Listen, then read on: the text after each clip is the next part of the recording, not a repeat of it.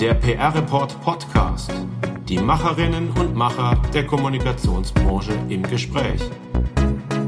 Über Karriere und Beruf, über Handwerk und Strategien, über Trends und Herausforderungen.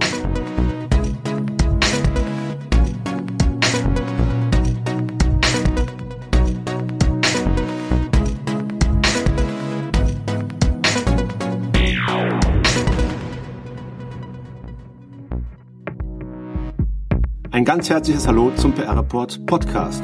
Mein Name ist Daniel Neun. Ich darf den PR Report als Magazin und online verantworten und ich freue mich seit kurzem auch unseren Podcast zu moderieren. Und ich freue mich sehr auf meinen heutigen Gast. Sie ist gebürtige Österreicherin, arbeitet aber schon seit vielen, vielen Jahren in Deutschland. Lange Zeit war sie in der Finanzbranche tätig. Bei der Investmentbank Goldman Sachs war sie unter anderem Kommunikationschefin für die Dachregion und hat dort die weltweite Finanzkrise miterlebt. 2016 wechselte sie als Pressechefin zur von Skandalen erschütterten Deutschen Bank. Diese Stationen deuten an, mein heutiger Gast kennt sich nicht nur mit Zahlen aus, sondern auch mit schwierigen Situationen. Und sie kennt sich besonders gut mit Medien aus. Über sie heißt es, sie könne Bunte und Wall Street Journal. Fest steht, in vielen Redaktionen genießt sie einen sehr guten Ruf. Ein weiterer Beweis dafür, vor wenigen Wochen wurde sie im Ranking von unserem Schwestermagazin Wirtschaftsjournalist zur besten Sprecherin des Jahres gewählt. Ich sage ganz herzlichen Glückwunsch zu dieser Auszeichnung und herzlich willkommen in unserem PR-Report Podcast an die Kommunikationschefin der Deutschen Post DHL, an Monika Schaller. Hallo Herr Neun, guten Morgen. Grüße Sie, guten Morgen. Frau Schaller, um gleich mal bei der Wahl zur Pressesprecherin des Jahres zu bleiben, was muss eine gute Pressesprecherin, ein guter Pressesprecher heutzutage unbedingt beherrschen? Ich glaube, man braucht genauso wie früher ein sehr festes Wertekorsett. Ich glaube, sie müssen in der Lage sein, schnell, klar, auf dem Punkt, verständlich und transparent zu kommunizieren. Und am Ende des Tages sind es die Werte aus meiner Sicht, die jedes Verhältnis, jedes zwischenmenschliche Verhältnis regeln. Ähm, Respekt, Ehrlichkeit, Wertschätzung und Transparenz. Können Sie Ihr Wertekorsett einmal beschreiben? Behandle Menschen so, wie du selbst behandelt werden möchtest. Das habe ich immer als so ein Grundgerüst bei mir gehabt. Ich hoffe, dass ich von dem nicht abgewichen bin, weil ich glaube, das ist einfach die Grundlage für jede zwischenmenschliche Beziehung, aber auch für Zusammenarbeit. Und wie wollen Sie selber behandelt werden von Journalisten? Von Journalisten möchte ich gerne auf Themen wirklich angesprochen werden, wenn es Probleme gibt. Ähm, ich bin da auch nicht scheu, mit schwierigen Situationen umzugehen. Bei Mitarbeitern ähm, oder bei meinem eigenen Chef möchte ich gerne so behandelt werden, dass ich relativ frei arbeiten kann. Ich bin so gar nicht der klassische Micromanager. Also es geht um Ehrlichkeit, Wertschätzung, Transparenz, wenn ich Sie mhm. richtig verstehe. Wie weit können Sie selber als Sprecherin das überhaupt ähm, leben und erfüllen? Es ist ja Ihre Aufgabe, Ihren Arbeitgeber möglichst gut aussehen zu lassen. Ja, die Aufgabe ist schon, den Arbeitgeber gut aussehen zu lassen. Aber ich glaube, in der Situation, wo ich mich zu sehr verkämpfe oder ein zu rosiges Bild von Dingen zeichne, die dann schon mehr im Marketing als in der klassischen äh, Medienarbeit sind, wenn ich mich so verhalten würde, glaube ich, hätte ich für meinen Konzern auch nicht den gleichen Mehrwert. Dann würde ich mich da aus der klassischen Rolle rausbewegen und könnte die Aufgabe, glaube ich, nicht mehr mit genug Distanz äh, und Durchschlagskraft erfüllen. Wie sehen Sie selber Ihre Rolle? Sehen Sie sich als Anwältin des Unternehmens oder sehen Sie sich als Vermittlerin zwischen Unternehmen und Öffentlichkeit? Ich glaube schon als Zweiteres, als Vermittler. Am Ende des Tages ist es ja unsere Aufgabe, die Nachrichten oder die Informationen, die aus unserem Konzern kommen, im Positiven wie im Negativen, zu übersetzen und sozusagen kommunikativ einer breiten Öffentlichkeit zur Verfügung zu stellen. Also eindeutig als Vermittler. Jetzt können ja die Bedürfnissen und die Interessen von Medien und auch die Regeln, nach denen diese spielen, mit den Bedürfnissen ihrer Organisation und der Menschen, die sie vertreten müssen und auch deren Interessen mitunter kollidieren. Wie schaffen Sie es, dazwischen nicht zerrieben zu werden? Also die Interessen müssen unterschiedlich sein. Ich glaube, Medien und Kommunikatoren sind so zwei Seiten einer Münze, aber es sind eben zwei Seiten. Und ich glaube, man muss das erstens akzeptieren und man muss professionell bleiben. Man muss verstehen, dass das klassische PR und Journalismus unterschiedliche Interessen haben. Ich glaube, wichtig ist, die Rolle des Gegenübers zu kennen, zu verstehen und natürlich zu akzeptieren. Wie gelingt der Spagat zwischen Loyalität und Distanz zum eigenen Unternehmen? Der Spagat zwischen Loyalität und Distanz. Also Loyalität ist natürlich aus meiner Sicht, sich immer voll einzusetzen, die extra Meile zu gehen und wirklich alles zu tun, um die Botschaften richtig rüber zu bekommen. Das heißt aber trotzdem, dass man verstehen muss, dass Journalisten, Medien äh, einen eigenen Auftrag haben. Man muss das respektieren. Man darf keinen Gefallenheitsjournalismus erwarten. Man muss einfach verstehen, was die Aufgabe ist. Und dann ist das eigentlich, finde ich, gar nicht so schwierig. Und wie erklären Sie Ihren Unternehmen und Ihren Vorständen und Ihren Topmanagern die Aufgabe von Journalismus? Also wir müssen uns erklären, das ist wirklich richtig, ähm, weil natürlich immer wieder Fragestellungen sind. Es ist natürlich niemand, in den letzten 20 Jahren, in dem ich in dem Beruf bin, hatte ich noch nie einen Chef, der immer gesagt hat, ich finde das alles toll, was über uns in der Zeitung steht. Das ist soweit so, so normal. Ich glaube, man muss erklären, was die Aufgabe von Journalismus ist. Man muss sagen, was die Aufgabe des Journalisten ist. Man muss das Umfeld erklären, in dem Journalisten heute arbeiten. Ich habe mir mal vor kurzem die Auflagenentwicklung von Medien angeschaut seit dem Jahr 2000.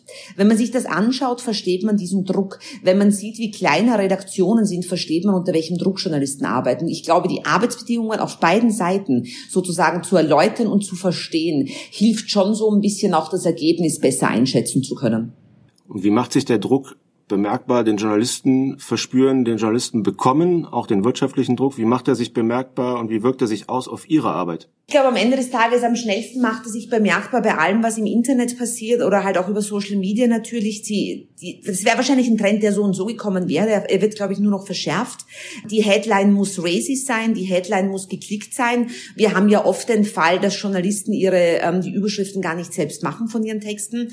Gerade ähm, bei allen äh, Online-Produkten Oft hat eine Überschrift mit dem Text, der dann vorzufinden ist, nicht ganz so viel zu tun. Also ich finde, da merkt man sehr stark. Man merkt natürlich auch ähm, dadurch, dass es teilweise weniger Journalisten sind, dass viele Sektoren gar nicht mehr von einzelnen Journalisten gecovert werden. Das Problem habe ich jetzt nicht in meinem Fall, aber das merkt man stark. Und man merkt natürlich stark, dass Journalisten unter mehr Zeitdruck arbeiten und oft für andere einspringen müssen. Wie gehen Sie damit um? Ich glaube, man muss Dinge, ähm, gerade bei Journalisten, mit denen man nicht so regelmäßig arbeitet, das Unternehmen nicht so gut können, sie müssen erklären, sie müssen einordnen, äh, wahrscheinlich ein bisschen mehr, als sie das sonst müssten. Und sie müssen auch am Ende des Tages irgendwo akzeptieren, wo Menschen arbeiten, passieren Fehler. Das gilt für unsere Seite, das gilt aber auch für die andere Seite der Medaille.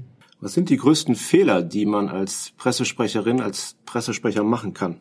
Ich glaube, sich für Themen zu verkämpfen und nicht zu akzeptieren, wenn ein Journalist eine andere Meinung hat.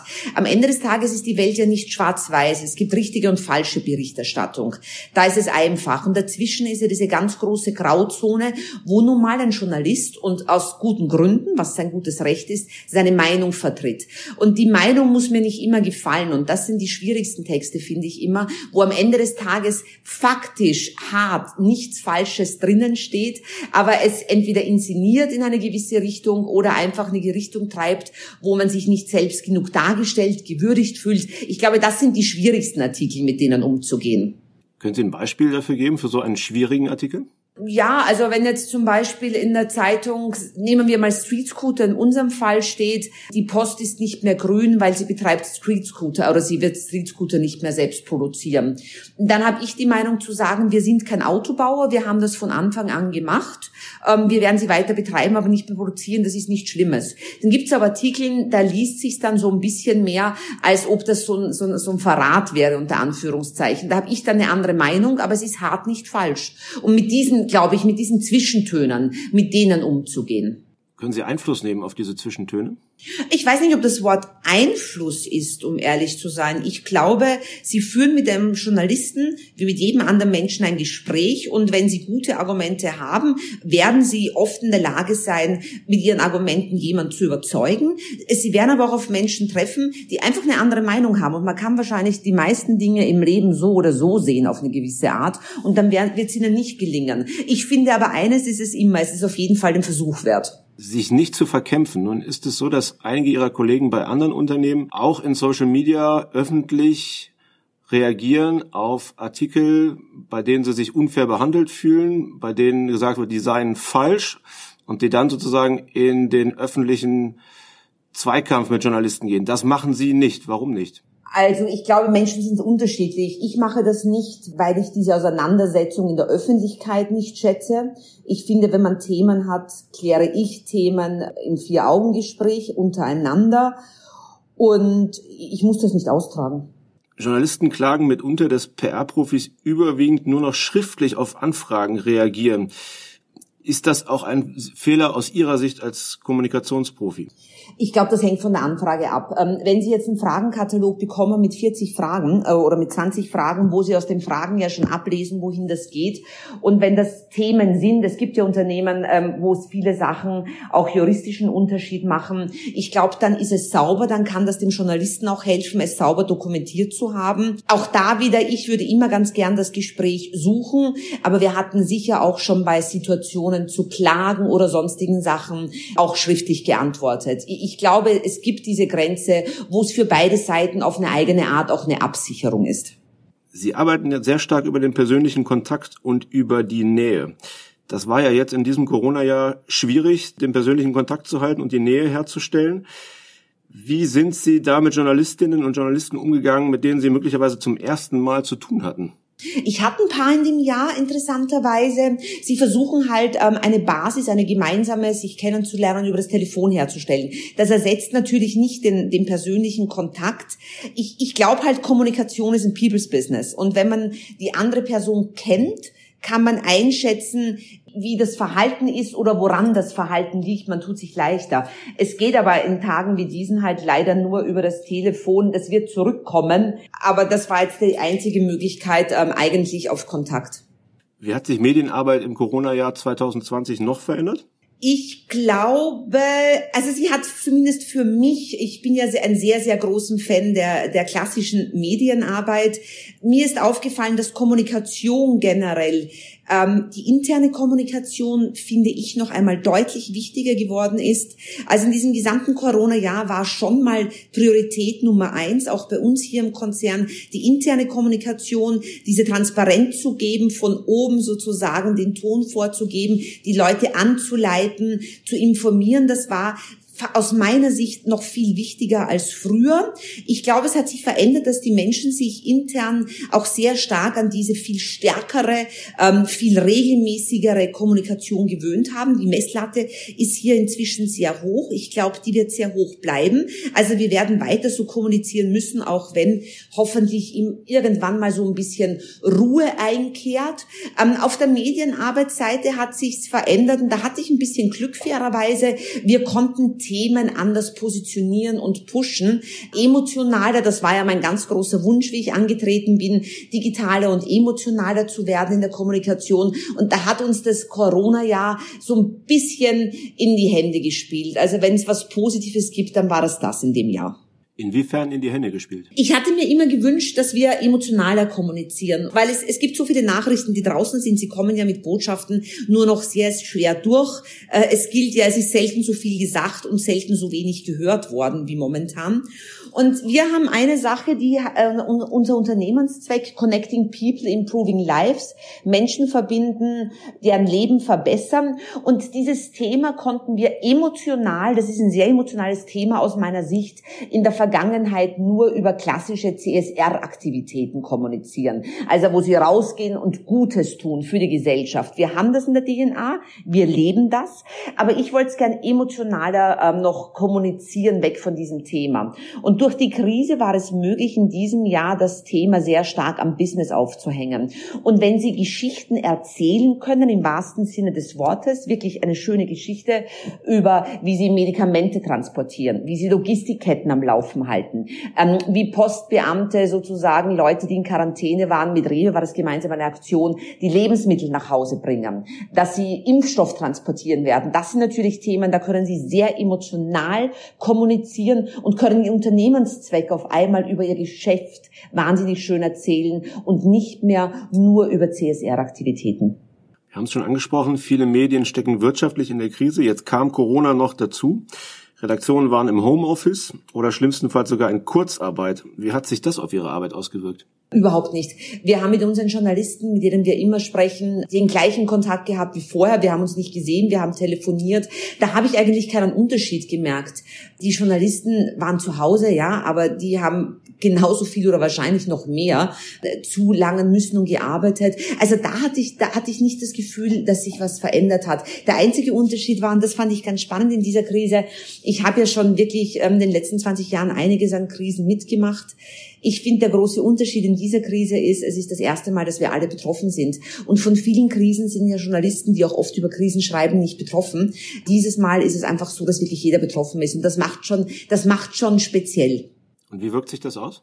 Ich glaube, Sie haben eine andere Betroffenheit, wenn Sie selbst von einem Thema betroffen sind. Ich glaube, Sie sehen ein Thema nochmal anders, wenn Sie selbst betroffen sind, als wenn Sie sozusagen nur darüber schreiben. Ihr offizieller Titel ist Executive Vice President Corporate Communications, Sustainability and Brand. Da steckt also viel mehr drin als in Anführungszeichen allein Pressearbeit. Sind Journalistinnen und Journalisten trotzdem die wichtigste Zielgruppe ihrer Arbeit? Das ist eine schwierige Frage. Also ich glaube, es gibt verschiedene Stakeholder und die Medien sind sicher oder Journalisten sind da sicher eine ganz, ganz herausragende für mich keine Frage. Aber eine andere extrem wichtige Zielgruppe sind einfach Mitarbeiter bei uns durch die interne Kommunikation. Es ist Marketing, weil es eine breite Öffentlichkeit ist. Aber wenn Sie mich fragen, wo hängt mein Herz am meisten? Ich, ich komme aus dem Bereich, da hat natürlich sicher die Medienarbeit einen besonderen Stellenwert in meinem Herzen. Warum ist das so? Weil es für mich nichts Spannenderes gibt, als an schwierigen Themen mit Journalisten zu arbeiten, weil man so schnell den Unterschied sieht, den man machen kann oder nicht machen kann in der Berichterstattung, weil sie wissen, wenn sie eine, zum Beispiel eine kritische Anfrage bekommen, sie wissen, wie die Anfrage ausgesehen hat und danach können sie sehen, habe ich einen Beitrag leisten können mit den Informationen, die ich geben konnte, konnte ich einen Unterschied damit machen, dass ich Hintergrundgespräche mit Leuten aufgesetzt habe oder manchmal manchmal auch war ich überhaupt nicht in der Lage, einen Unterschied zu machen. Das finde ich sehr schön ersichtbar und sehr, sehr schön messbar. Sie haben einmal gesagt, dass Goldman Sachs vermutlich die lehrreichste und prägendste Zeit für Sie gewesen ist. Was war daran so lehrreich, was so prägend? Also ich glaube, geprägt hat mich diese, diese kompromisslose im Positiven des, des Wortes, kompromisslose Zielorientierung. Wir wurden immer daran gemessen, welchen Mehrwert wir gebracht haben. Und ich habe immer gesagt, es ist schön, in einem Geschäft zu sein, wo man an Zahlen gemessen wird. Wir wurden immer daran gemessen, haben wir einen Mehrwert, können wir einen Unterschied machen. Das hat mir wahnsinnig gut gefallen und das hat mich, glaube ich, wirklich geprägt. Und das Schöne heute ist, diese Kultur, die wir bei Goldman Sachs hatten, die findet sich auch bei der Post wieder. Es ist ein Unternehmen, das sehr von rationalen Entscheidungen geprägt ist und von einem sehr großen Leistungswillen Willen. Und das sind so Eigenschaften, äh, die ich auch bei mir finde, äh, die mich, glaube ich, am meisten in meiner, in meinem gesamten beruflichen begleitet haben. Der Gedanke, sehr strukturiert, sehr lösungsorientiert zu agieren. Also deshalb ist es, wie ich schon mal gesagt hatte, ist hier Deutsche Post DHL so ein bisschen wie nach Hause kommen. Und wie haben Sie Ihren Mehrwert nachgewiesen bei Goldman Sachs und jetzt auch bei der Post? Gut, wir müssen schon mit KPIs arbeiten. Wir zeigen natürlich, wie Medienberichterstattung aussieht auf der einen Seite. Wir messen auch die Zahlen für die interne Kommunikation. Das Gleiche gilt natürlich auch für das Marketing. Also das ist schon eine sehr KPI, eine sehr zahlengetriebene Organisation.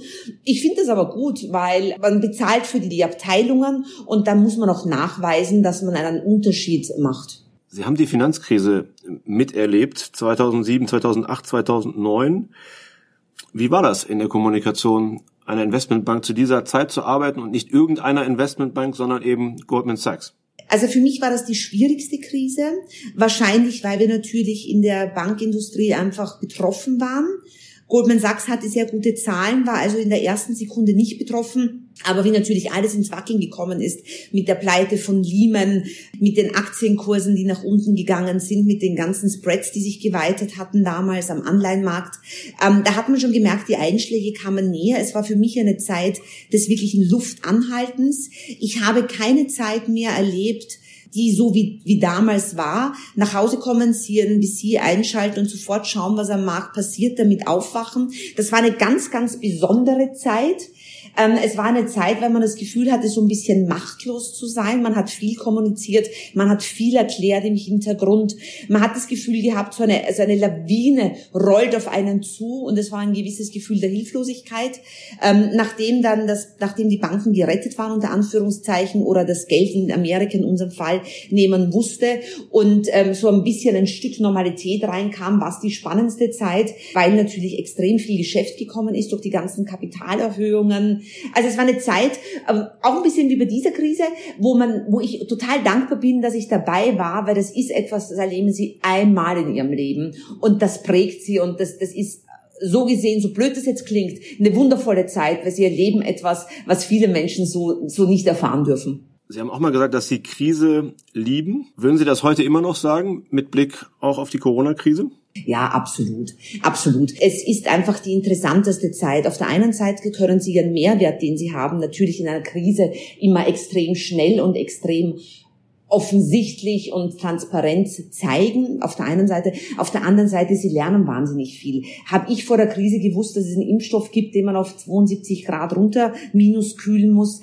Habe ich vorhin gewusst, dass wir diese Kühlschränke haben? Habe ich vorher darüber nachgedacht, wie viel Trockeneis sie im Flugzeug geben dürfen? War mir vorher bewusst, dass 50 Prozent vom weltweiten Cargo in, in normalen Passagiermaschinen gebracht wird? Also sie lernen wahnsinnig viel. Und deshalb ist eine Krise für mich immer was ganz Fantastisches, weil so viel, so schnell zu lernen, die Möglichkeit hat man einfach in keiner anderen Situation. Und was ist Ihre zentrale Lehre aus dem Pandemiejahr 2020 für die Unternehmenskommunikation? Was ist die zentrale Lehre? Also alles, was man plant, ähm, kann sofort umgeschmissen werden.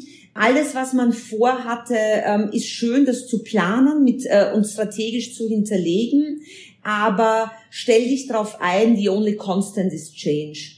Also, dass sie einfach am Ende des Tages, sie können planen, sie müssen planen, aber dass sie sehr flexibel sein müssen, sofort Dinge äh, zu ändern, dass sie sehr flexibel sein müssen, sich auf was anderes einzustellen, auf Themen, die sie vorher nicht auf der Agenda hatten dass sie auch nicht in Schablonen denken dürfen. Wir neigen ja dazu, wenn wir lange im Beruf und im Geschäft sind, Themen ja so eine gewisse Schablone der Lösung überzustülpen, dass sie einfach sehr, sehr schnell in neuen Prozessen und Formaten denken müssen. Dann bedanke ich mich, dass Sie sich in diesen schnelllebigen Zeiten die Zeit genommen haben für dieses Interview und sende liebe Grüße nach Bonn. Vielen Dank. Dankeschön.